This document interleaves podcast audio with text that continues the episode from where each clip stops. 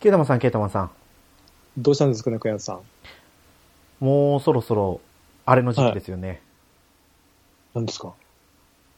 あの、ファミステゲーム大賞あ、そうですね。2021。はい。ね、今年は開催がどうなるかっていうところもありましたけど、ねね。うん。無事、うん。あの、開催されるようで、もうね、うんなんか収録も終わって編集中みたいなことを、で、編集で、ひあの、他の人にも聞かせるというか、聞いてもらおうかなみたいな感じのツイートありましたね。そう、だからうんもしかしたらこうんれ配信される頃には、そうですね、もゲーム大賞配信されてるかもしれないですね。う。うんうん。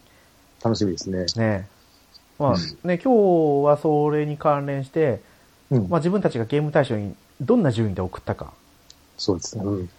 と、あとは、あの、先日来てた、スイッチと、うん。プレイステーションのうん。今年、まあ2020年ですよね。そうで2020すね年どんなゲームをやったかヒストリーみたいな。話を掘り下げていきましょうかね。はい。はい。いやいや、ね、ちょっと、もうちょっと時間があるから喋ろうかなと思うんですけど、もうね、うん。プレイステーションが当たらない。うん。当たらない。当たらない。うん。もう何十回応募したんだろうかってぐらい当たらないんですけど、うん。さっきも本当に、もううん応募もどうでもいいやみたいな、んどうでもいいやって思うようになりながらもう、どうにかこうにか応募してるんですけど、いや、そう、で結構多分、なってる人が多いから、うん、送り続けた方が当たる可能性はあるのかもしれないですね。。そうん。う。でもあれですよね、ケイタマンさんが言ってましたけど、はいバナナマンのラジオで、そうですね。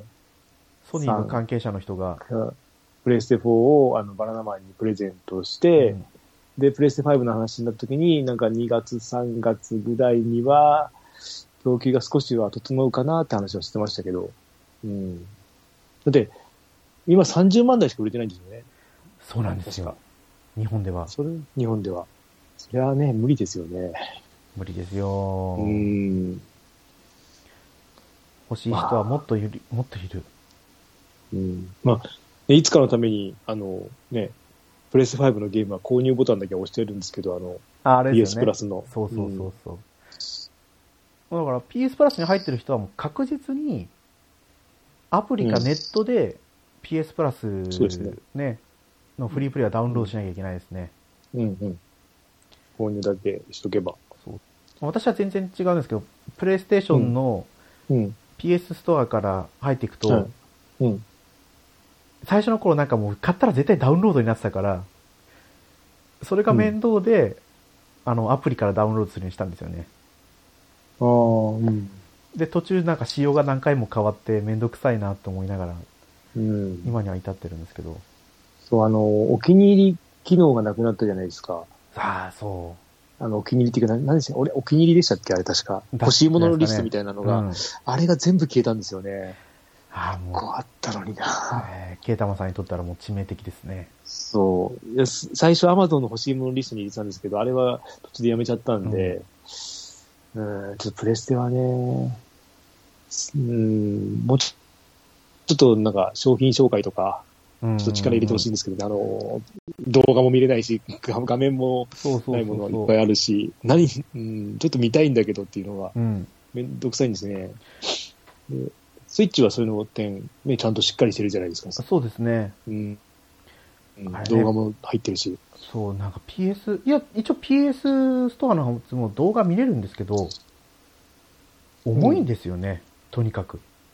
うん起動までに。うん。画像も見れますよね。ないやつとかないですかあ、そう、ないやつもあります。そう思うとスイッチって全部網羅されてるからすごいですよね。うん、すごいんですよね。そう。まあ、そこのところをね、聞い、うんまあ聞いてないでしょうけど、うん。ね、ソニーのうん一度検討してもらいたい。そう。うんねね、パッケージで、ほら、前だったらね、裏見て、あったんですけど、今それがなくて、ね、ダウンロードだとやっぱあそこを見たいじゃないですか。そう。うん。わざわざあそこから調べに行くのまた面倒だし、と思いそうちょっと。頑張っていただけると嬉しいんですけど。そうう。ん。ね、頑張ってもらいたい。はい。まあそんなわけで、じゃあ今回は2020年ヒストリーですね。はい。ですねというこ。とで、お付き合いよろしくお願いします。はい。よろしくお願いします。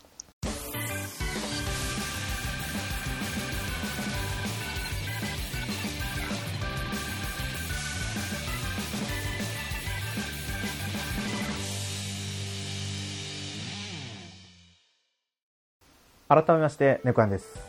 ケータマンです。今週はちゃんと間違えずに 始めましたけど、はい。先週配信分はね、あの、よくわかんない。どんな、あ、どんな出だしだったかなもう覚えてないですけどね。うん。間違って、挙句の果てには猫目のやつとか言い出すし。そうですね。うん。はい。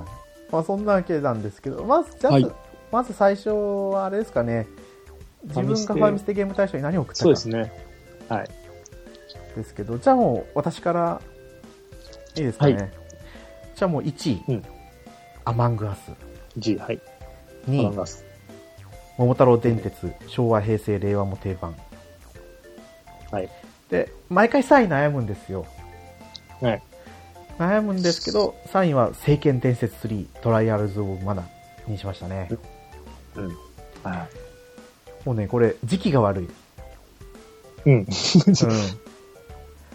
政権はいつ出ました？夏政権はそう、夏、5月ぐらい出たのかな？ああ。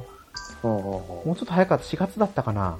か。でもなんかそれくらいだったような気もするんですよね。あーまあはい、じゃあ、でもまあ政権に関しては多分12月に出ててもうん。1にはならなかったと思うんですよね。うん。ただ、アマングアスはちょっとずるいんじゃないかってぐらい、うん、そうですね。なんかね、タイミング的には。そう、うん。燃え上がってるんで、このままいくと今年のトップもアマングアスになるんで、うんまあもうこれに関してはね、いろんなところで話をしてるし、多分、また今度、あの、ゆるならの方でも話すると思うんで、そっちを聞いてもらえればいいかな。あ、でも、なんだろう、このゲームやって、うん。本当に仕事でも人の動きを見てるときに、あの人なんでこんな動きしてんだろうとか、ナースコールなってるけど、あの人なんでここのナースコール出てないんであっち行っちゃったのかなとか、えいろいろ考えるようになりましたよね。えまあ、うん。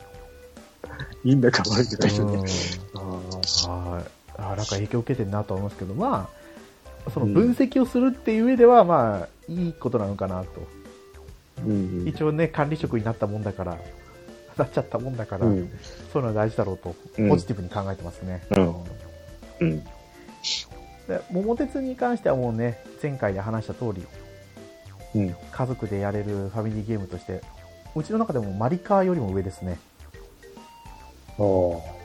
マリオカートすごいんですよ。なんか全世界で4000万本以上売れてるんですよね。マリオカートですか？そうそうそうマリオカート？マリオカート8デラックス。えー、8だけで、そんなに、あそうです、そうです、うんだったと思いますよ。すごいですね。昨日か一昨日ぐらいになんかそういうニュースを見たんですよね。えー、うち、俺はあんまりですね。えー、あ、そう、やっぱ3000万本。そう、なんかで、集まれ動物の森より植えているソフトがあるみたいな。あ、ああ、なんかその記事はなんかそうそう見たけど、あんまり興味なくて、あんまりスルーしましたね。あ、そうなんだ。えー、なんだろうなと思ったら、ママリオカートでしたね。マリオカート、あそうそう、えーマリオカート8デラックスが3341万本。そんなんだ。で、集まれ動物の森が3111、あ、あ3110、あ期間間に巻いたらすごいですけどね。そう、うん。1年経ってないですもんね。すごいですよね。すごい。いやー、そうなんだ。マリオカートか。桃鉄も2ヶ月ちょっとで、150でしたっけ？もう250いってますね。あ、250ってんだ。日本だけで。すげえ。まあ、まあ、あれ日本でしか売れないでしょうけどね。でそうそうですね。さすがに、まあ、あれ買う外国人はもう日本大好きですよね。そうそうそうそうそうそ うう。ん。まあでも、ローカライズされてないと厳しいかも。なかなか難しいでしょうね。まあ、で、聖剣伝説3はもう昔好きだった作品が、うんいい感じでリメイクされてるって感じ。で、もうウィニングイレブンは、うんなんだろう、ここには入ってこないんですよ。生活ですか？そう、もうやってる、やってる、やってるみたいな。ああ、すげえ。で、結構、面白い、楽しい、ムカつくとか、そういう感情がすごいあるんで、意。外とランキングには入ってこないんですね。あまあ、そんな感じの私のうん。ファミステゲーム大賞3本。はい。ケータマンさんはどうでした？えっ、と、1位が、はい。えっ、と、ディビジョン2。おーディビジョン2。うん。2位が、逆転ケンジの1。おお。えっ、と、3位が、エスケーピスト。あ、あれですね。脱獄のやつ。そうです。うん。で、まあ、ディビジョン2はもう、えっ、と、あれですね、あの、拡張版も買っちゃったんで、おで、拡張版が盛り上がってる時にこの投票だったんで、もうその勢いですね。はい、やっぱありますよね、そういうのって。まあでもまあまあ、でも実感数も一番やってるので、うんう。ん、しょうがない。で、逆転検事は、今もうこれクリアしちゃったので、2やってるんですけど、まあ、もういやまあ、逆転裁判もね、なんか繰り返しやってたんで、はいはい。全部が新鮮ですごい楽しかったです。うん。あの、逆転検事に関してはもう今回が初プレイだったんですか？初プレイですね。で、で、そうです、そうです。逆転裁判はもう、ゲームボーイアドバンスの時もからやってるので、あ、ゲームボーイアドバンスか。はいはい、そうですのね。時買って、DS でも買って、やってるので、何回かやってるんですけど、えっ、と、5までか。5まではやったのか。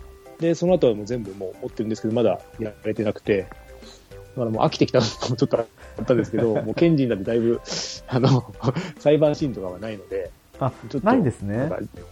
裁判シーンはないですね。あの、追いつ、あ、その場で追い詰めるみたいな感じなので、はいはい。あの、日付変わって裁判とかじゃなくても、うん。あのー部屋を歩き回って、あの、証拠を集めて、で、そこでいろいろ、うん組み合わせたりとかしながら、ちょっと裁判とは違う感じで、なので、新しくて面白いなと思いました。じゃあ、あの、栗生検事みたいにで裁判には行かないんですね。裁判には一はい一回も行ってないですね。はい。あの、で、ヒーロー、ヒえっ、ーロー。と、うん、ヒーローの。そう、そっか。さ、えなんだっけ、検事、え？弁護士見習いとしてもちょっとやっ、あれは2か。やってないか、じゃあ、弁護士は。今、お父さんの話は出てるので、逆転検事2あそうななんで。んですか。そう、あの、うん。ちょっと、まあ、徐々に進めていこうかなと思ってますけど。はい。はい。で、で、エスケーピストはもう、多分前番組で話したんですけど、はいはい。えーこのゲームからいろいろ、プリズンブレイク見てからのこれだったりとかしたんで、でこれであのインディーゲームの扉を開けたというか、ここからちょこちょこいろんなものを買ってますね。今でも。はい。それこそもう、あれですよね、休、休止ちょっと前、直前ぐらいですもんね。そうですね。スイッチ買った、買ってすぐ買ったのかな？うん。まあ、思ってるでも時間数はやってなかったですね。あ、じゃあ、あの、うんあれには入ってこないんですか？入ってきてなかったような気がしますね。そこまでじゃないかなとは思うんですけど、まあ、そんな感じです。か。はい。じゃあ、それで今度、これがうん。プレイステーションの方から見ていきますか。あ、あ、そうですね。はい。あの、いつでしたっけ？ちょっと前に、プレイステーションの方からお知らせがあった、あなたのプレイステーション2020のアクティビティをまとめましたっていうので、うん。やつなんですけど、私は2020年16本遊んだみたいなんですよ。はい。これ全部16本表示させてくれればいいのになと思ったんですけど、一応あトップあ、出ないが、ですよね、全く。そうそうあ、そうトッ、プだけ出るのか。あ、そっかそっか。じゃでしたっけ、ウィニングイレブン2021、うん。で、2位が2020の無料版。で、3位が NBA2K20。もうスポーツゲーム一緒でしたね。うん。で時間数的にはどんな感じなんですか？上から229時間、187時間、90時間と。あ、そう、すごいですね。そあう。これ足しただけじゃん。トップジャンルのプレイ時間は507時間ですもんね。はい。このジャンル分けちょっとよくわかんないですよね。なんか、うーんって感じで。あージャンルもう、私のはスポーツって書いてますス。ポーツ、スポーツになってますか？スポーツになってまあーそっか、それはわかりやすいか。ああ。もう、だって、2020年の総ゲームプレイ時間が743時間なんで、7分の5ですよ。うんうんうん。うんうん、圧倒的多数ですね。すごいですね。ねプレイ日数が276日で、よくわかんないですけど、火曜日の夜が一番やってるみたいなんですよね。ああ、そうですね。ああ、そうですね。これも出てました。ね。うん。で、トロフィーはもう全然気にしないんで、ゴールド2個、シルバーははいはい1個も取ってない感じですね。うんうん。まあ、私のプレイステーションはこんな感じでしたけどこ、んなもんか。はい。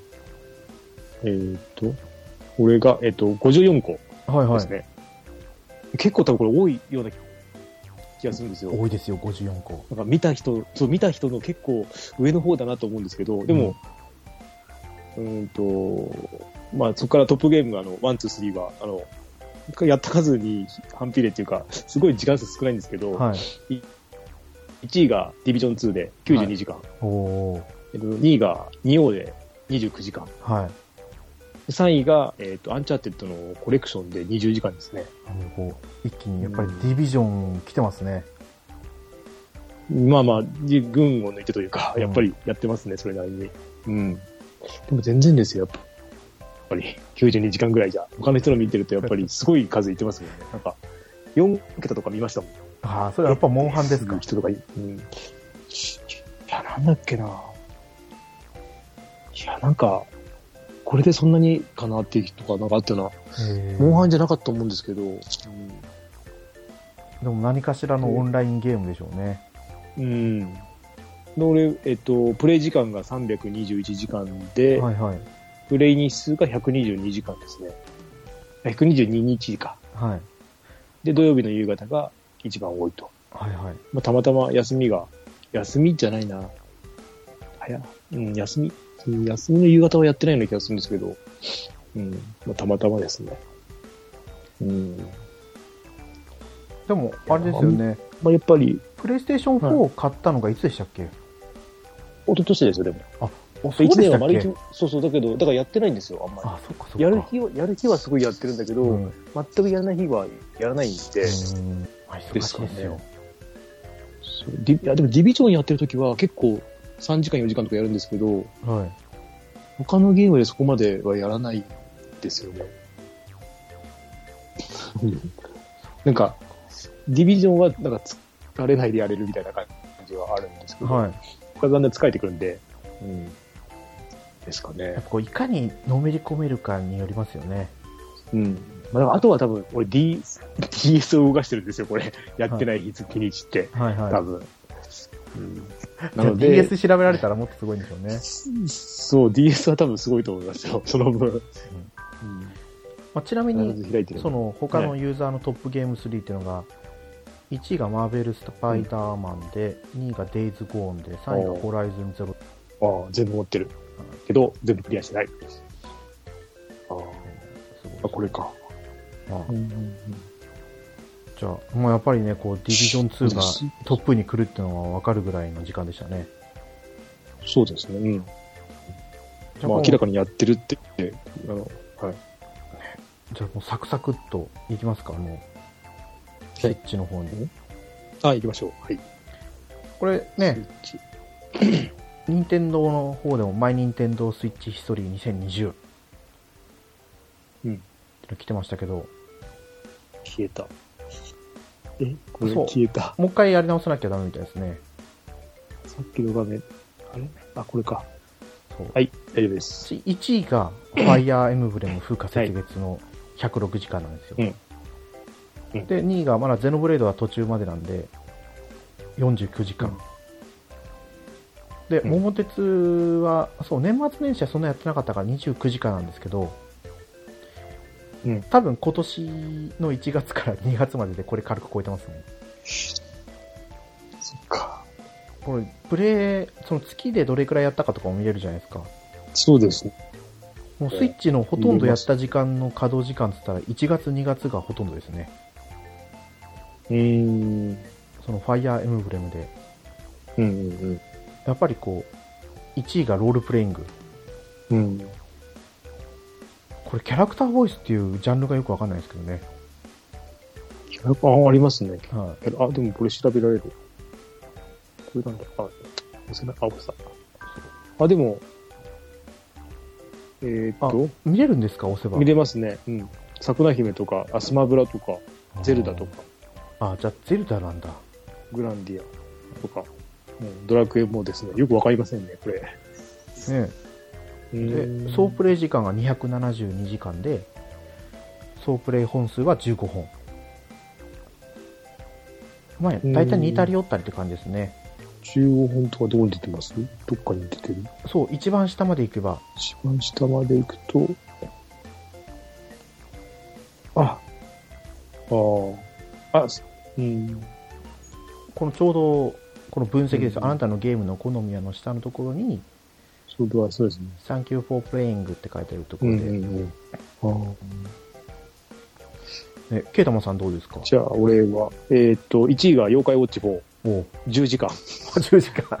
いや、買ったのがね、俺、だってこれ、スイッチ10、あ、えそうだそうだ。チ自分のが来たのが、えっと、はい10月ぐらいですもんね。そこからなんで、それまでほとんど、あの、アカウント持ってたけどやってないんですよね。あで、2位が狼絶景版、8時間。は3位がアンダーテールの8時間あですね。アンダーテールはスイッチでやってるんですね。そうですね。えっと、妖怪ウォッチは多分これ、あそこで、ゲオの正月のセールで買ってるので、1月に買ってるんですよ。はい。で、狼も、まあ、その前の年に買ってて、で、アンダーテールが12月に買ってるんで、だからアンダーテールの追い上げがすごかったっていうか、一回、ほんの1ヶ月ぐらい、1ヶ月っていうか何日、数日でここまで来てるのおで、ーうん。で、えっと、そう、総プレイが70時間で、プレイ本数27本ですね。本数だけ言ったら結構やってますね。体験版とかも多分やってるんで、そっか。多分その辺じゃないですかね、俺。うん。今あんまりやらないようにしてるんですけど、プレステ4でも。多分、この時はやってたのかな。うん。まあでもこれはいいですね。去年ね、似たようなことやってた時に、うんわざわざスマホのゲーム何本からって数えてましたよね。そうですね。これ、でもあれですね、スイッチってなかったですもんね、今日、今年は。そうなかったですね。今年が去年かう。ん。プレステの方だけあったから、これはいいですよね。いや、これはいいですよやってほしい。毎年これやってくれるとね、こうやって振り返れますからね。うん。で、残してくれれば、プレステのやつはもう見れないんですよね、去年のやつは。そう。確か。まあ、この番組で話してるか。ら、ああ、そっか。あ、去年どうだったかなって、まあうん自分のね、うん話した内容聞き直すってことはほとんど私はしないですけど、うん。うん。なんか恥ずかしいですね。ああ。どうなることやら。まあ、今年はどうなるかっていうところはありますけど、うんスマホの方はもうほとんどダウンロードとかしてないんで、うん。それこそあのやめます宣言からアマングアスしかやってないし、ああ、そっか。ただ今年はその無色転生のうん。あスマホゲームが出るから一応プレイはしてみようかなとは思ってるんですよ。あ。うん。いや、あ、絶対ね、見た方がいいとは思うんですけど、ちょっと、みんな言ってますよね。うんみんなよ、いや見た人たちの熱量が高すぎるんですよ。なんか、見た人たちはもうみんな面白い面白いって言うから。うん。いや、もうじゃあね、エンディングの5分で熱く語りますよ。というわけで、じゃあ、これで今回の本編を終わりにさせてもらおうと思います。はい。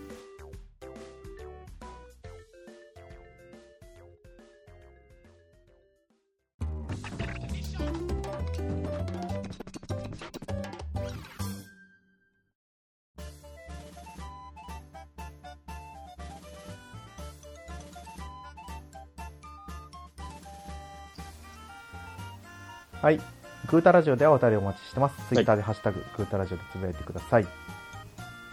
はい。ね、もう言った通り、無色転生のね、話。うんいや、もうだから私は小説版から読んでるから、やっとアニメ化になってくれたっていう熱量があるからこそなんですけど、うん。ね、前も、この主人公ルーデウス・グレイラットのヒューマンドラマみたいなっうん。て話をしたんですけど、うん。本当に全然俺強いじゃないんですよね。うん。まず父親の方が強いし、うん。父親を越すかなっていう時にはもうすぐ自分より強い、圧倒的に強いキャラクターが次々出てくるんで、味方に。あれ、0歳に転生するんですよね。そうです、そうです。そっから、え、もう大きくなっちゃうんですか？大きくなるまで。えーと、最終的には、うん。そうですね、三いやもう70何歳ぐらいまでいくのかな、最後は。ああ、じゃあししっかり人生歩むんだ。そうです。転生した先で。ああ。まあ、そこら辺はね、どういう経過っていうのはもう喋っちゃうとネタバレになっちゃうからうん、あんまり喋れないですけど、うん。多分、今回、この第1期うん。だと、10、10歳、12歳ぐらいまでなのかな。の話、本当になんかリアルなんですよ。あ本当にそこの世界で生活をしてるなっていうのを感じれるし、あの、うん大体転生もののアニメっあ。て、うん。異空間保存とかあるじゃないですか。そうなんですか？俺は、俺が見たのはあれしか見てないですよ。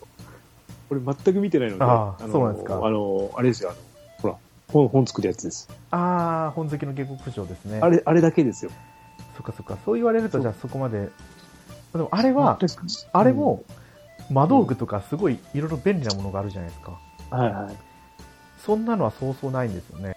まあ、多分多少なりともいいマジックアイテムあるんでしょうけど、そんなポンポン出てこないし、うん。私はここ何年も見てる異世界転生ものだと、もう便利なんですよ。うん異空間保存の魔法があって、何でもアイテム出し入れできるとかあるんですけど、うん。冒険に行くにしてもちゃんと道具揃えていくし、うん。食料がどうのこうのとか、すごいなんか現実的なんですよね。うん。でもうん、その中にちゃんとしたこの、若いなりの色恋沙汰もあるし、うん。転生した時の、前世の声が杉田智和さんでナレーションをやってくれるんで、うん。ちゃんとその中身は大人ですよっていうのを確立されてくるんああ、ですよねそういうこと。か。ああ、はあ、はあ、はあ。対外的に喋るのは子供の声で別の人なんですけど、うん。心の声は、ってことですよね。そうそうそう。多分これ見ていくとね、どんどん、まあ、融合じゃないですけど、合わさっていくとは思うんですけどね。ん。今、どんぐらい、5、6話ぐらいですか？今ここ、まで行ってない7歳ぐらいまで来たのか。で、ここからちょっとなんか駆け足でしたね。第5話見てたら。うん。ねちょっと喋りたいなとは思うんですけどね。あれですよ。でも、兄さんとか見るって言ってましたよね。はいイヤサガで言ってましたね。あと、浦さんも、ああ、なんか、うん。そう、私がレイジングループやったら、うん。うちのね、グータラジオに来て話すって言ってるんで、あレイジングループは何ですかあれ？あれは？あ、レイジングループは、人狼ですか？あれも人狼のテキストアドベンチャーなんですよ。ああ、みんなあれなんか面白いって言ってますよね。あそうですね、あの、私あの、真っ暗な中起動した時に、うん。あれの人狼の側の話が出てきてるとこ見て、怖って怖かったんですけど、うん。そうだなシュタインズゲートとか好きやったら、まあ普通にハマりますね。スタインズゲートもね、買ったけど、この間買ったんですけどね、やってないので。うん。スマホ版が、まあ私 iPad でやりましたけど、手頃ですね。うん1100円でうん本編うん全部できるんで、うん。で、スイッチ版だと3000円ぐらいって言ったかな。うん。でまあ多分あ、でも PSP 版買ってるんで。ああ、シュタインズゲートですね。うん。ああ、レイジングループなんですかそうそう、レイジグループの話。あシュタインズゲートは私は PS プラスで来たやつ持ってる。あ。レイジングループ、絵が独特ですよね。あ、シュタインズゲートですか？レイジングループの方あ、そう、どっちも独特ですね。うんただやってたらそんなに気にはならないですね。うんはい。あの、パッケージの絵は、うん。まあ、独特な、なんかちょっと、まがまがしいじゃないですけど、そんな雰囲気うん醸し出してますけど、うん。やってみると意外とこう、コミカルなタッチもあるんで、ちょっと笑えたりとかもします。うん。そうか、そっち版。どれくらい時間かかったんだろ3056円う。か。はい。あ、体験版ありますね。そう、体験版だけでも一つのシナリオを丸々できるんです体験版やって、もう本当にこう、絶妙なところで終わるんですよ。あだからそれでこ、れ引き継ぎできるんですか？体験版から。体験版から多分引き継ぎできると思います。それやってみて面白いと思ったら続きをやればいいかなと思いますね。うん。で、けどもうそんな、なんか、シュタヘンズゲートは、うん。そのトゥルーエンドにたどり着くまでにいろいろ考えてやっていかなきゃいけないんですよ。重箱の隅をつつくようなことをやっていかなきゃいけないんですけど、うん。これはもう、大丈夫。ちゃんともう全部やれば、ちゃんとトゥルーエンドまで行くんで、うん。うんやりやすい。一週間、一週間ちょっとでクリアしたかな。あれ、これおしゃべりリーディングでも話しました。話してました、話してました。これですよね。ああ、これか。はい。だだから聞いてんだ。ああ、まあネタバレ、あれネタバレあれで喋ってるかもしれないですけど、ネタバレしてなかったと思いますけど。多分私もさっき聞いてたんですよね、うん収録前に。おしゃべりリーディングクリアしたかなと思って。まだ10分ぐらいしか聞いてないからあれなんですけど、うんうん。もし聞いていいなと思ったら、ぜひケイタマさんにもやってもらいたいゲームですね。いやー、ねまあね、なんかこう、やってるゲームの話を聞くと全然もうジャンルが違うんですけど、うん。シュタインズゲートよりも入りやすいし、やりやすいですね、サクッとあるし。うん。もうね、全然なんかいつの間にか無職転生からレイジングループの話になってますけど、無職転生はおすすめです。いますかね。はい。まあ、そうだな、本好きの、でも、本好きの下克上もね、うん。意外とハマりましたからね。そうですね。行けましたもんね、うん最後まで。でもあれはほら、一応終わってるやつを見始めてるから、この、やってる最中のやつを見始めるとどうかな。いや、いいですよ。終わってまた配信が来た時にでも見てもらえれば。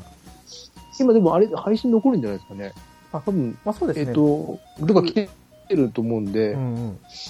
ネットフリックスだったかな？どっかで見たような。アマゾンプライムとかにも来てると思いますよ。うんうんうん。そう、そうすれば見やすい。一一気に見たくな、見た方が忘れちゃうから。うん。そうですね。もう1話、2話、3話まで見るともう取り込まれますよ。まあ、はい、いろんなところでまたポッドキャストで話してくれれば、見見なきゃってなって見るかと。そう。いや、まあ、その前にね、ウラキングさん呼んでうちで話しますから。あ、そっか。ひたすらケイタマさんに聞かせる回みたいな感じで。あわかりました。はい。じゃあまあ、そんなわけであ今回のグータラジオ終わりにさせてもらおうと思います。今回のお相手は猫やんと、ケータマンでした。また次回放送でお会いしましょはい、ありがとうございましう。た。ありがとうございました。